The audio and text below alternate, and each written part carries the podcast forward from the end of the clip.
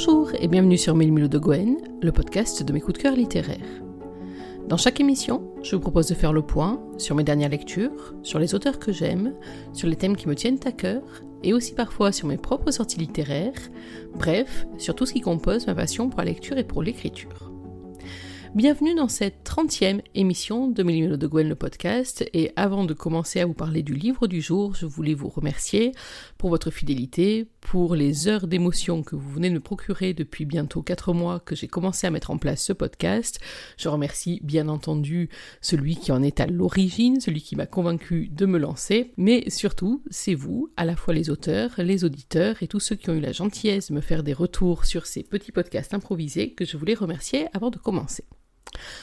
Vous le savez sans doute, vous qui êtes fidèle de l'émission, le dernier numéro, le 29e, a été un numéro plein d'émotions avec le troisième tome des larmes de Satan de Gilles Milovasseri.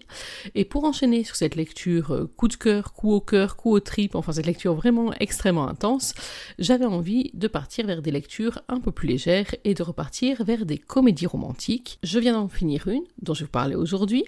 C'est juste 10 jours de Léana Soal aux éditions addictives et je suis en train d'en lire une deuxième, Sex Friends or Sex Enemies de Kristen Rivers, également aux éditions addictives. Alors, j'ai choisi ces deux titres parce que les couvertures et les résumés m'ont fait de l'œil, parce que j'aime beaucoup ces deux auteurs, à la fois pour leurs plumes et puis pour les personnes qu'elles sont, et puis parce que je sais que chez l'une comme chez l'autre, alors surtout sur Kristen, euh, c'est rien du tout du tout contre Léana, mais je ne connaissais pas Léana dans un domaine de comédie. Je l'ai découverte et je vous expliquer après pourquoi c'est une excellente découverte. Mais pour suivre les livres de Kristen Rivers depuis maintenant presque deux ans, si je dis pas de bêtises, depuis que mes phénoménales m'ont mis entre les mains Bad Boy Wanted, qui avait été euh, édité aux éditions addictives aussi, c'est vrai que je sais qu'avec Kristen Rivers, on a non seulement des romans qui tirent vers la comédie, mais qui ont toujours un fond bien plus profond que ça, et c'est vraiment quelque chose que j'apprécie beaucoup. Mais aujourd'hui, celle dont je vous parle, c'est Léana Soal, qui sort donc juste dix jours aux éditions addictives, alors Léana, vous la connaissez peut-être pour son roman précédent aux éditions addictives, c'est Fight and Hope. C'est un roman qui ne tirait pas vraiment dans le domaine de la comédie, mais plutôt d'une histoire très profonde, d'une histoire d'amour intense euh, qu'elle nous avait proposée à ce moment-là dans le domaine notamment de la reconstruction. Et puis donc aujourd'hui, elle nous revient avec, euh, oh, j'allais dire pour moi en tout cas, par rapport à ce que j'ai lu ces dernières semaines, la comédie romantique et piquante du mois de septembre et de la rentrée. Et vu que je l'ai lu sous un déluge cataclysmique, ça faisait du bien. Juste dix jours, qu'est-ce que c'est? C'est donc une comédie romantique qui met aux prises Gemma, une jeune mère de famille, et tout son entourage. Quand je parle de tout son entourage, je parle de Marc, son compagnon, le père de sa fille Nina, qui a 6 ans, une gamine adorable, euh, précoce intellectuellement, et qui dès la première page donne clairement l'impression d'être beaucoup plus mature que sa maman, mais qui met aussi aux prises Gemma avec Joe, Joe qui va être son hôte et son compagnon de vie pour un délai très bref, juste 10 jours, et tout ce qui peut en découler. Juste 10 jours, c'est le temps que dure une émission, une émission de télé-réalité qui consiste à échanger un membre de la famille et pas n'importe lequel, à échanger les mamans. Alors je sais pas vous, mais c'est vrai que moi je suis assez fan avec euh, mes enfants de regarder ces émissions où on fait intervenir une nounou et où d'un coup on se dit qu'en fait on est plutôt une mère pas mal finalement, et ces émissions où on échange donc les parents, ce qui me permet de me dire que bah, finalement c'est peut-être pas si mal comme modèle éducatif ce qu'on essaye de mettre en place avec les siens, et où il m'arrive de temps en temps de me demander quelle mère on pourrait choisir pour être entièrement à l'opposé de moi Alors je suis pas tout à fait sûre que j'ai envie de le savoir, fort heureusement, et mon conjoint et mes enfants ont l'air de se contenter de la maman que je suis, mais pas Marc. Marc, donc, le conjoint de Gemma, lui, inspiré par une belle maman qui, je vous promets, va vous faire adorer la vôtre. Marc, donc, est plein de critiques quant à Gemma, qui est une mère un peu immature. Et alors, qu'on soit très clair, c'est une mère qui va nous réconcilier toutes avec les mamans imparfaites que nous sommes que celle qui n'a jamais été à l'école, dans un état un peu en vrac, en priant pour qu'il n'y ait aucun paparazzi sur ses pas et que Brad Pitt ne débarque pas complètement par hasard devant l'école, jette la première pierre à Gemma que celle qui n'a jamais improvisé le oh, les enfants ce soir, on se fait petit plateau télé grignote avec euh, chips, jambon et les tomates cerises. Oui oui, la tomate cerise, l'arme absolue de la maman qui veut quand même se donner euh, la bonne conscience de filer des légumes à ses enfants. Alors que tout celle-là ne jette la première pierre à Gemma, toutes les autres, vous allez vous retrouver dans ce petit bout de femme qui n'a pas la langue dans sa poche, qui est un peu sans filtre et qui surtout euh, comprend l'essentiel. C'est que l'essentiel, c'est pas forcément d'avoir une maison bien tenue, un plan de carrière, un plan de carrière pour ses enfants, un plan ultra millimétré pour tout. L'essentiel, c'est sans doute aussi le temps et l'attention qu'on consacre à sa progéniture et à sa famille. Enfin, je dis ça, je dis rien. Après tout, chacun mène sa vie exactement comme il en a envie. Mais en tout cas, c'est vrai que Gemma, telle que Léana Soal l'a dépeint, on peut comprendre que certains bien-pensants puissent la regarder un petit peu de haut.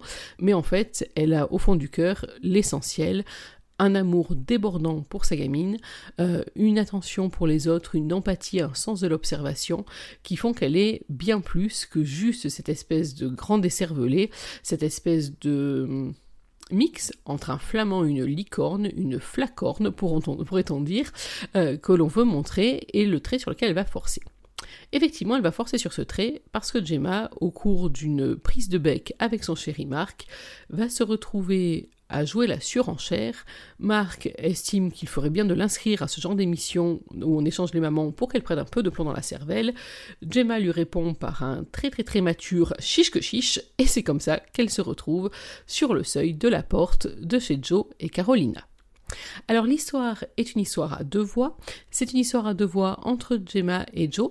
Alors c'est vrai que euh, par moments j'aurais bien aimé être une petite souris et pouvoir me glisser dans la maison de Marc euh, pour voir comment est-ce que ça se passait entre Marc et Carolina. Mais l'histoire est déjà très intense et elle est ciblée donc uniquement sur ce duo très opposé que forment Gemma et Joe et sur les étincelles qui vont se produire entre eux. Ceux qui connaissent Mille de Gwen le podcast savent maintenant ce qui les attend. Et ouais, c'est l'heure de la lecture. Et la lecture aujourd'hui, eh ben c'est la lecture d'un chapitre de rencontre. Alors on est au cinquième chapitre, je crois, de l'histoire. On n'est pas très loin dans l'histoire. C'est le moment où Gemma va faire connaissance avec sa nouvelle maison, ses nouvelles règles de vie, et surtout l'occupant habituel des lieux qui vont l'héberger pendant dix jours. C'est donc Gemma qui a la parole. Personne ne m'avait mis au courant du standing de l'endroit où j'allais mettre les pieds. Et là, les gars, croyez-moi, il y a du lourd.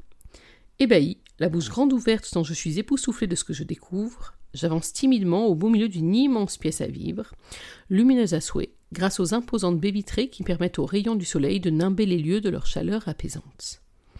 Un sol en béton ciré impeccable, dont la couleur beige se rapproche fortement de celle des murs en bois clair, des poutres apparentes sur la totalité du plafond, et une décoration légère, épurée et surtout parfaitement travaillée qui confère à l'endroit une ambiance particulièrement chaleureuse. Je déteste les baraques de gros riches, mais bizarrement, celle-ci semble partie pour me plaire. Intrigué, je continue mon avancée, lorgnant un énorme canapé d'angle en tissu gris clair, sur lequel doivent pouvoir prendre place environ 6 à 8 personnes sans se gêner. Face à lui, une cheminée encastrée dans un pont de mur avancé dont la couleur ardoise se démarque du reste de la cloison blanche. Un immense tableau représentant les dunes sauvages surplombe le foyer en attente des premiers feux de l'automne. De chaque côté de cette avancée, le mur blanc reprend sa place un demi-mètre en arrière, et sur la gauche est fixée une longue et magnifique étagère en bois massif, sous laquelle sont proprement rangés tout un tas de bûches. Je découvre derrière le canapé une grande table à manger en verre, sur laquelle j'imagine parfaitement se tenir de longs repas sophistiqués regroupant tout un tas de coincés du portefeuille, guindés à souhait et faisant mine de rire à des blagues que seuls peuvent comprendre. J'avance encore de quelques pas et me retrouve au beau milieu d'une immense cuisine en open space, dont l'équipement me laisse juste rêveuse. Un imposant îlot central, bordé par un plan de travail en bois légèrement rehaussé, supporte des plaques vitrocéramiques dernier cri et renferme un nombre impressionnant de tiroirs plus ingénieux les uns que les autres. Quatre grands sièges de bar viennent compléter l'ensemble, et je me rends compte que je me trouve en fait dans le genre de cuisine que je n'ai jamais vu que chez Ikea, dans les films américains ou dans les magazines prétentieux chez mon Toubib. En refaisant le tour de la pièce du regard, consciente que je ne reverrai jamais un intérieur pareil une fois cette expérience terminée, j'aperçois le fameux manuel d'instruction, posé de manière tout à fait étudiée sur la table du coin salle à manger. Quand je pense qu'elle trouvera le mien négligemment échoué sur ma table basse, perdu entre les livres de coloriage de Nina, mes derniers tickets de caisse et une ribambelle de télécommande, je pince les lèvres. J'approche et prends place sur l'une des chaises design face au livret que j'aurai avec appréhension. C'est maintenant qu'on va savoir à quelle sauce tu vas être mangé Gemma Bardino. Les premières pages sont exactement les mêmes que les miennes, alors je passe directement à ce qui m'intéresse. Bonjour, je m'appelle Carolina, je vous souhaite la bienvenue chez nous et espère que vous vous y sentirez bien. Carolina. Même son prénom m'agace déjà. Il est parfait, comme sa baraque, sa déco et son train de vie. Je sens que j'ai passé dix jours à complexer. J'espère au moins qu'elle est moche et agaçante comme je le souhaitais, sinon j'en connais un qui va triompher. Vous allez rencontrer mon merveilleux mari Joe, ainsi que nos deux enfants, Lucas et Agathe, qui ont 14 et 10 ans. Dans notre famille, vous pourrez le constater, nous sommes très à cheval sur l'éducation. Eh ben, ça commence bien. Nos enfants sont inscrits en école privée et doivent fournir un travail personnel important lorsqu'ils rentrent en fin de journée. En effet, je leur achète plusieurs cahiers d'exercice pour l'année qu'ils doivent faire en plus de leurs devoirs imposés par leurs professeurs. Ceci est le prix à payer pour s'offrir les meilleures chances de réussite. Oui, non, mais alors la copine, tu m'as perdu, hein? C'est quoi cet acharnement? Essaye donc de faire manger du cahier de vacances à Nina en plus de ses devoirs, même si elle adore bosser, elle va te dire le reste. Ils participent également aux tâches ménagères. Ils s'occupent de mettre et débarrasser le couvert, remplir et vider la vaisselle, sortir les poubelles et leurs chambres doivent rester impeccablement rangées. Merde, ma paire de couettes boudeuse avait mis dans le mille. Elle va lui faire ranger son bazar. Aucun doute, entre elles, ça risque de fort de ne pas le faire. Nous sommes très attachés à la tenue de notre intérieur, c'est pourquoi le ménage y est fait tous les jours. Je m'étrangle. Chaque matin, je fais la poussière, désinfecte les toilettes et la salle de bain, passe l'aspirateur ainsi que le nettoyeur vapeur. Tous les deux jours, je nettoie toutes les portes et poignées et fais les vitres. Je porte mon regard sur les énormes baies coulissantes qui se trouvent être en nombre plus important que les murs et pousse un long soupir de désespoir. Elle a une belle gueule ta vengeance, Gemma. Félicitations, tu vas en chier royalement. Les lundis et jeudis, j'accompagne Joe à la salle de sport en fin de journée. Il est important d'entretenir son corps pour rester jeune. Je t'emmerde. Je fais très attention à notre alimentation et cuisine intégralement bio et healthy. Elle quoi? Je connais même pas ce mot. Par contre, je ne sais pas pourquoi, mais je sens qu'il pue les graines et les feuilles. Chaque dimanche, nous déjeunons chez les parents de Joe. Vous verrez, ce sont des gens charmants. Génial. Je largue ma belle-mère et je me retrouve à devoir me coltiner celle d'une autre. Mardi soir, il faudra vous rendre un dîner de gala à ma place, mon mari vous y accompagnera. Cet événement est très important car il concerne l'une des œuvres caritatives que nous soutenons. Oh punaise. Le cœur sur la main en plus. Mais la quoi comme défaut cette nana? Je referme le manuel domestique et prends mon visage entre mes mains. Mais qu'est-ce que tu fiches ici, Gemma, et qu'est-ce qui t'a pris d'accepter ce foutu jeu de merde? Fermant les paupières pour tenter de contenir le feu d'amertume qui me consume les tripes, je fais mon maximum pour me remémorer les raisons qui m'ont amené ici. La connerie de Marc, oui, mais aussi et surtout l'envie de la lui faire regretter. Un bruit de moteur se fait entendre dans la cour, puis des claquements de portières. Je me lève et me positionne au centre du salon, particulièrement nerveuse. La porte d'entrée s'ouvre sur une jeune fille aux cheveux châtains sagement tressés qui me sourit dès qu'elle m'aperçoit. Bonjour, je m'appelle Agathe, chantonne-t-elle en me rejoignant.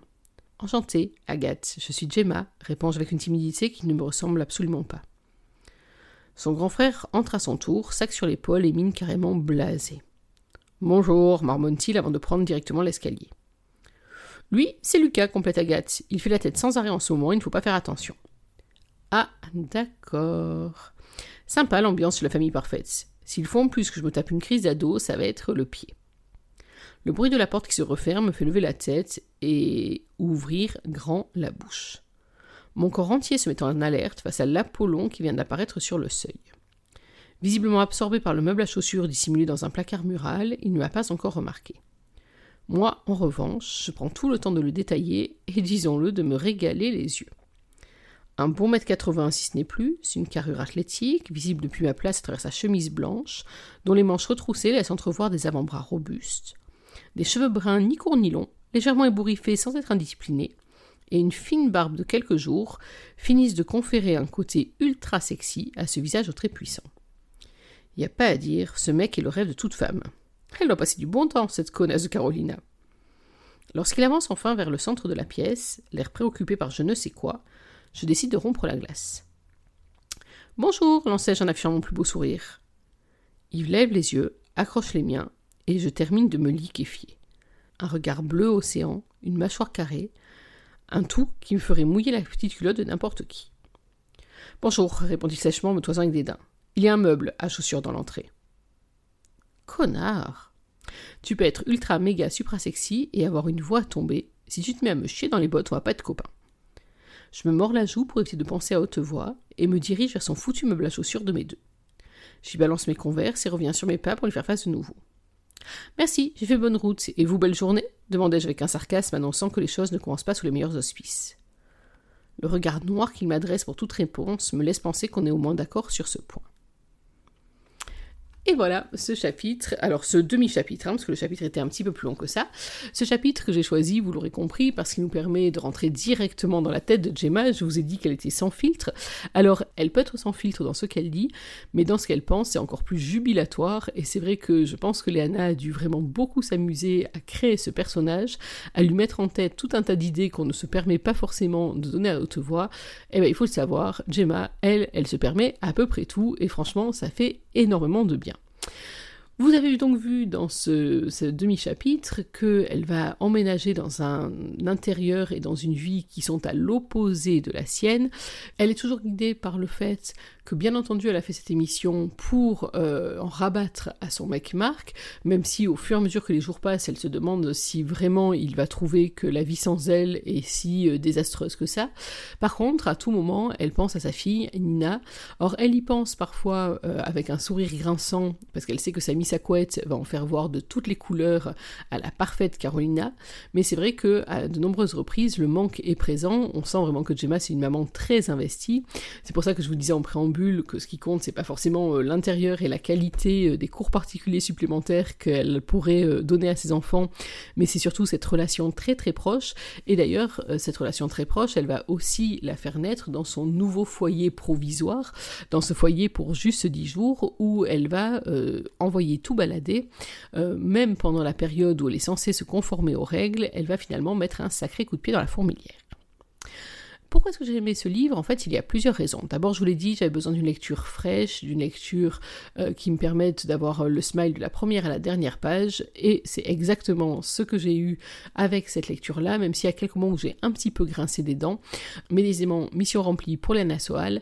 C'est une romance pétillante à souhait, c'est une romance pleine de fraîcheur, de comédie, on s'amuse beaucoup, on rit pas mal.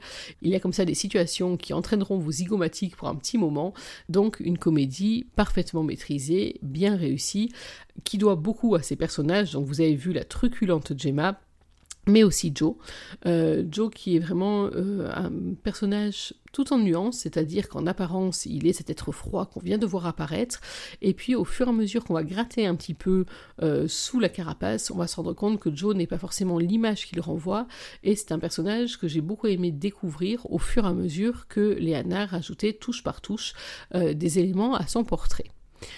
J'ai beaucoup aimé aussi les enfants, donc Lucas et Agathe.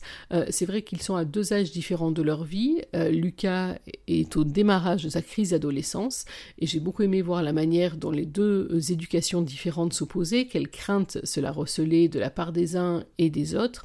Donc c'est un personnage qui est très réussi et c'est vrai que son évolution tout au long du récit, c'est là aussi une très belle réussite de la part de Léana. Le personnage d'Agathe, ah, c'est un petit bonbon, c'est vraiment un personnage qui est choupinou à souhait. Oui, j'ai osé le mot choupinou.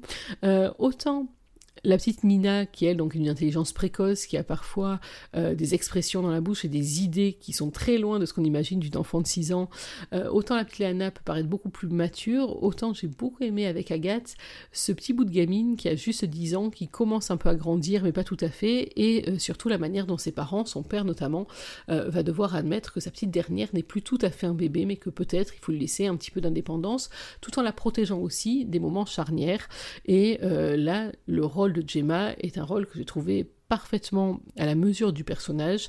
Euh, elle est à la fois complice, elle est en même temps euh, à l'écoute, très attentive, elle sait intervenir quand il faut.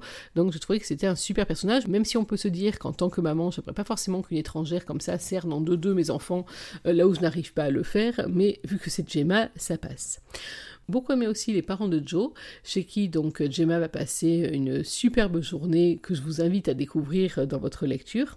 Ce sont des personnages, alors c'est des personnages contrastes, vous allez voir pourquoi, et c'est vrai qu'ils apportent une véritable bouffée de fraîcheur dans euh, le quotidien que Gemma doit subir chez Joe et Carolina, donc c'est vraiment là aussi un beau portrait, une belle galerie de personnages que l'auteur a mis en place. Au-delà donc de ces personnages, de cette comédie, ce que j'ai aussi beaucoup aimé dans ce roman, c'est que si on gratte un petit peu, finalement, on n'est pas seulement dans la simple comédie, on est aussi dans quelque chose qui, je pense, parlera à toutes les mamans et plus largement à toutes les femmes d'ailleurs, c'est euh, le regard des autres et le poids du regard des autres. Euh, qui d'entre nous ne s'est jamais senti euh, pas assez classe, pas assez mince, pas assez sportive, pas assez ordonnée, pas assez businesswoman capable de gérer sa carrière, ses enfants, sa famille, son intérieur et même les vacances en famille. Donc euh, c'est vraiment important là-dessus.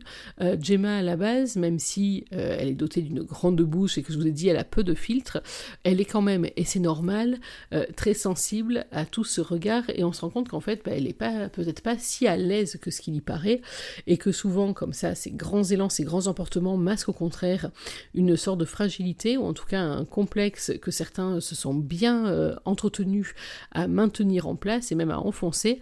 Et c'est vrai que dans cet aspect-là de l'histoire, j'ai beaucoup aimé aussi la sensibilité que Léana Soal manifeste en permettant de voir, là encore, touche par touche, euh, que pour une femme, comme pour un homme d'ailleurs, parce que c'est un peu la même chose pour Joe si on y regarde bien, euh, le poids des autres et puis faire ce qu'on attend de soi, c'est toujours quelque chose de complexe, de compliqué et que parfois euh, ça peut nous entraîner à devenir quelqu'un qu'on n'a pas envie d'être ou quelqu'un qui ne correspond pas à son moi intérieur.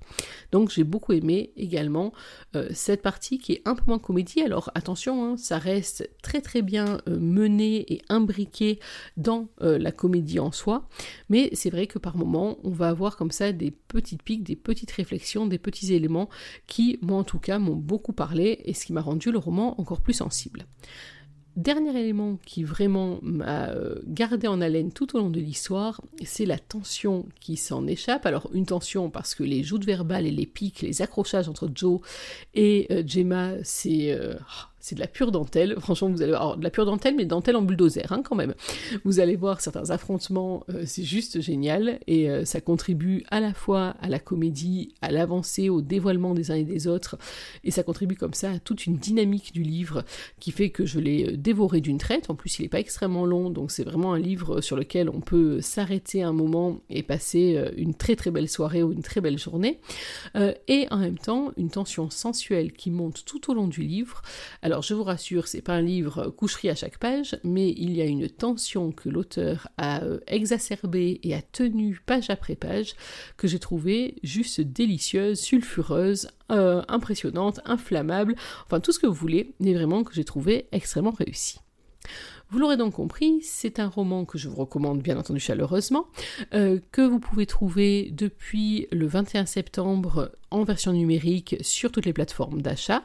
C'est donc juste 10 jours de Léana Soal aux éditions addictives et chez Mémule de Gwen, on vous recommande fortement d'aller passer 10 jours avec Gemma chez Joe et de voir ce qui peut bien en résulter.